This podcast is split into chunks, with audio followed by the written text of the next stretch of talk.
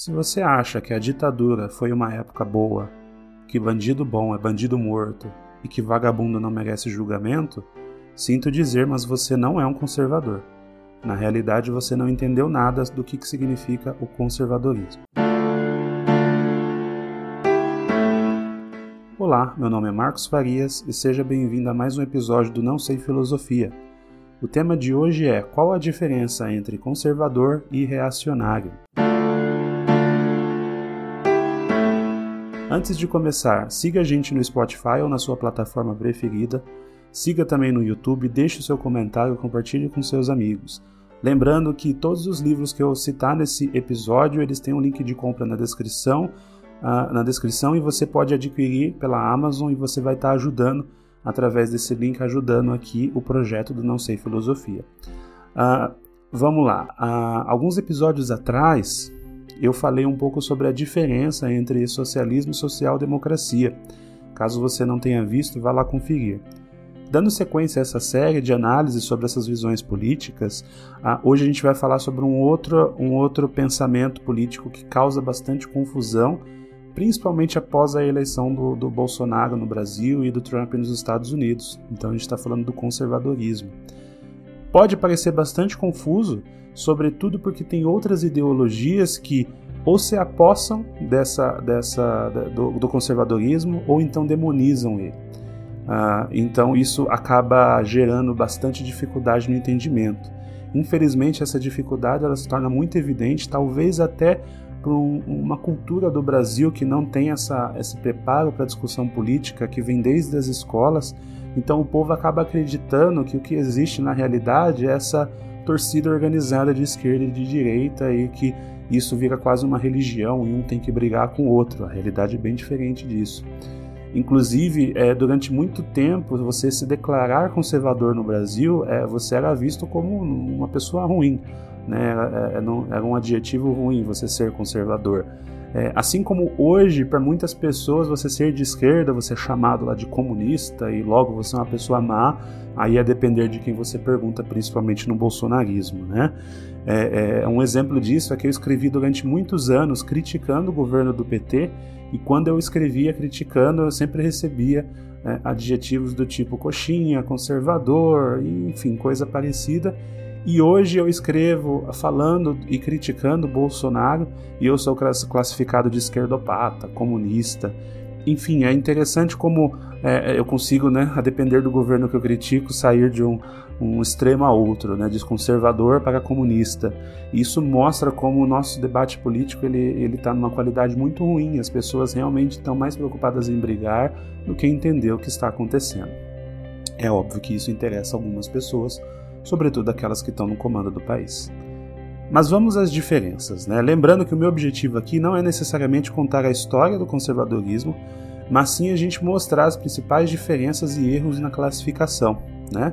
Então o conservadorismo ele surge ali com o filósofo Edmund Burke, é, por volta ali do ano de 1780, 1790, Uh, ali, eu estou falando, ele é um filósofo irlandês, então a gente está falando ali alguma coisa próxima à Inglaterra, Reino Unido, enfim.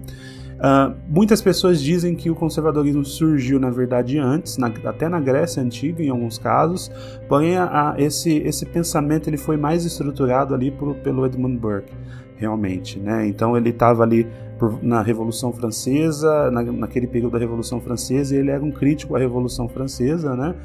E as consequências que ela poderia gerar e acabou gerando por toda a Europa, né? As ideias principais de Burke elas estavam relacionadas a você manter as instituições preservadas e ele repudiava essa ideia de revolução, né, de algo que você faz utópico para poder chegar num bem maior em um futuro, né? Uh, isso ficou claro na, numa das obras mais famosas dele, que é a primeira indicação de leitura aqui desse episódio, que é o livro uh, que chama Reflexões sobre a Revolução na França, obviamente, do Edmund Burke. Nessa análise de 1790, o Burke analisou então o impacto da Revolução na França e ele previu ali possíveis consequências ruins que poderiam acontecer, como, por exemplo, mortes, ditaduras e coisas do tipo. Uma vez que ele acreditava que você mexer em instituições base, você poderia gerar esse risco. O que na realidade acabou acontecendo. Então, se você olhar um pouco da história da Revolução Francesa, você pega mesmo Robespierre ali, que era uma pessoa, uh, um, um, dos principais líderes da Revolução, e foi morto na guilhotina pelos seus próprios amigos. Uh, uh, então, a tamanha desordem que estava que colocado na época. E lembrando que o principal objetivo da Revolução é, francesa foi derrubar então a monarquia. Isso aconteceu, só que anos depois o poder passou para Napoleão, que foi outro imperador, né, Napoleão Bonaparte, que a gente sabe muito bem o que aconteceu. Né? Estima-se ali que tiveram milhares de mortes durante a Revolução, então ela realmente aconteceu como o Burke previu. Então, apesar de ter é, gerado impactos em termos de, ok, derrubou a, a monarquia, entre aspas, libertou o povo, ao mesmo tempo gerou muita morte e acabou finalizando em uma outra monarquia absolutista e totalitária, no caso de Napoleão, né, que a gente conhece aí a história. Assim, a gente pode ver a primeira grande diferença entre o conservadorismo e aí as revoluções, o que a gente poderia chamar de revolucionários, né, os revolucionários, onde o conservadorismo ele tem uma aversão a você fazer uma revolução mudando as instituições. Então ele prefere que você mantenha e faça revoluções, é, faça uma, uma, um progresso gradual e não forçado e de uma vez. Né? Trazendo para o mundo atual, um outro grande autor conservador que escreveu diversas obras aí foi o Roger Scruton, é, muito inspirado no, no, no próprio Burke. Ele é considerado um dos autores mais atuais também lá, da, lá do, do Reino Unido. Uh, e ele faz uma diferenciação entre a questão do conservador e reacionário. E um exemplo muito interessante que, que eu encontrei aqui, que eu acho que é relevante trazer para essa realidade do Brasil, é, a, é como ele vê a questão militar. Hoje em dia no Brasil a gente classifica um conservador como aquela pessoa saudosista que gostava da ditadura militar, que entende que no passado era tudo melhor, que na época que os generais estavam no comando todo mundo respeitava as leis, enfim, que as coisas eram melhores. E então o Scruton ele traz uma análise sobre isso em um livro até que eu vou citar dele aqui já com uma segunda recomendação. Ele escreveu esse livro em 2014 que é Como Ser uh, um, um, Conservador, né, do, do, Roger Scruton. E, inclusive, é um dos livros que muitos bolsonaristas, até a própria família Bolsonaro, às vezes cita, cita o, o Roger Scruton como, como um dos autores que eles entendem que baseiam ali as ideologias, porém, cá para nós, eu acho que eles realmente não leram o livro, enfim. É, eu, um trecho desse livro que eu acho interessante, eu vou citar aqui, é, diz o seguinte: Os estados totalitários do século XX de modo notável, a Alemanha e a União Soviética ilustravam a mesma ideia de um exército que era instrumento do poder estatal, e não a expressão do vínculo afetivo social. Os nazistas e comunistas usavam regularmente a força militar dentro do Estado contra minorias, muitas vezes mantendo tropas especiais com esse objetivo, a exemplo da Alemanha. A sociedade civil deveria respeitar os militares, assim como deveria respeitar o Estado. Nem é preciso dizer que as instituições, a disciplina, a pompa da vida militar, como o conservador as concebe, são muito diferentes das exemplificadas por uma vida, por uma vida de ditadura militar, ou por uma ditadura militar, melhor dizendo. Assim como o, o trabalho em equipe é distinto da escravidão. Ou seja, o que ele traz aqui? O conservador ele deve sim preservar e respeitar as instituições militares e o Estado, porém claramente uma ditadura militar é totalmente diferente desses valores. Está intimamente ligada a estados totalitários, como foi o caso do nazismo e do comunismo do século XX. Assim, você ser reacionário é totalmente diferente de ser conservador. O reacionário, então, ele é saudosista e, e, e ele, inclusive, é saudosista de tempos que a, a, não existia liberdade. E o conservador entende que a liberdade é algo fundamental. E justamente para que isso. por isso ele precisa preservar as instituições e cada um no seu lugar. Então essa questão militar, de ditadura militar, o, o Scruton ele é totalmente contra. Ele entende que você tem que respeitar e as instituições têm que funcionar. Não faz sentido você ter ditaduras, e ditaduras são coisas de, ele chama aqui nazista e comunista, relembrando aí Alemanha e União Soviética é, no, no, no, auge aí das ditaduras que esses países tiveram. Né? Bom, já caminhando para o final dessa análise, é, eu gostaria de citar a, a, um outro autor que eu entendo que é extremamente relevante para a situação que a gente está nesse momento aqui no Brasil. Uh, o, o, nome dele é João Pereira Coutinho, ele é um autor português, ele é um escritor e cientista político português com bastante vivência aqui no Brasil. E o nome do livro né, dele que eu indico chama As Ideias Conservadoras Explicadas a Revolucionários e Reacionários. Ele foi publicado em 2014 Nesse livro ele traz bastante uma visão do, de um governo conservador que se contrapõe a governos revolucionários e também reacionários. Então, lembrando, revolucionário, como Burke falou, citando ali a, a, a Revolução Francesa. Reacionário, como Scruton traz ali um pouco da visão uh, de como que deve ser a, a, visão conservadora. E aí eu separei também um trecho desse livro que eu acho que é bem interessante aí do, do Pereira Coutinho. Ele fala o seguinte sobre um governo conservador. Em primeiro lugar, um governo modesto e prudente começará por reconhecer, como diria Isaiah Berlin, a multiplicidade de valores e objetivos de vida que os seres humanos perseguem por sua conta e risco, no contexto de uma sociedade pluralista. Essa afirmação tem várias implicações e várias aplicações.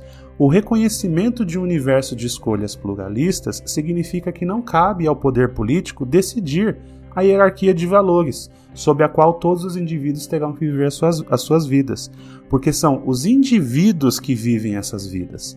E são eles que, falhando ou acertando, devem perseguir os objetivos que entende sem a mão paternalista do Estado.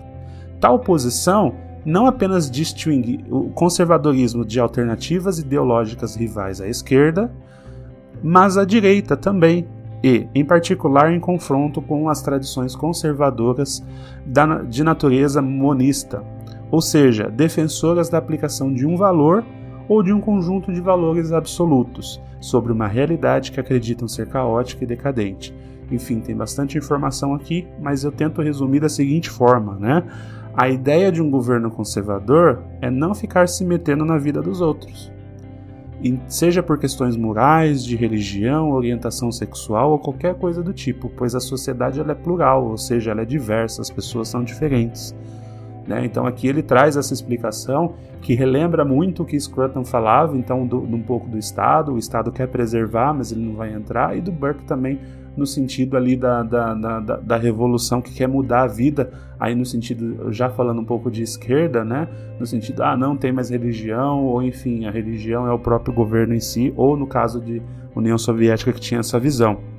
Agora, um ponto muito interessante aqui que ele traz é a visão é, conservadora monista. Né? O que, que é monista? É quando você tem apenas um valor ou um conjunto de valores.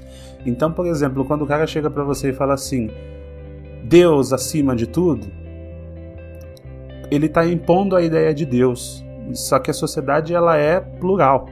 Nem, não necessariamente todo mundo acredita em Deus e deve acreditar em Deus. Né?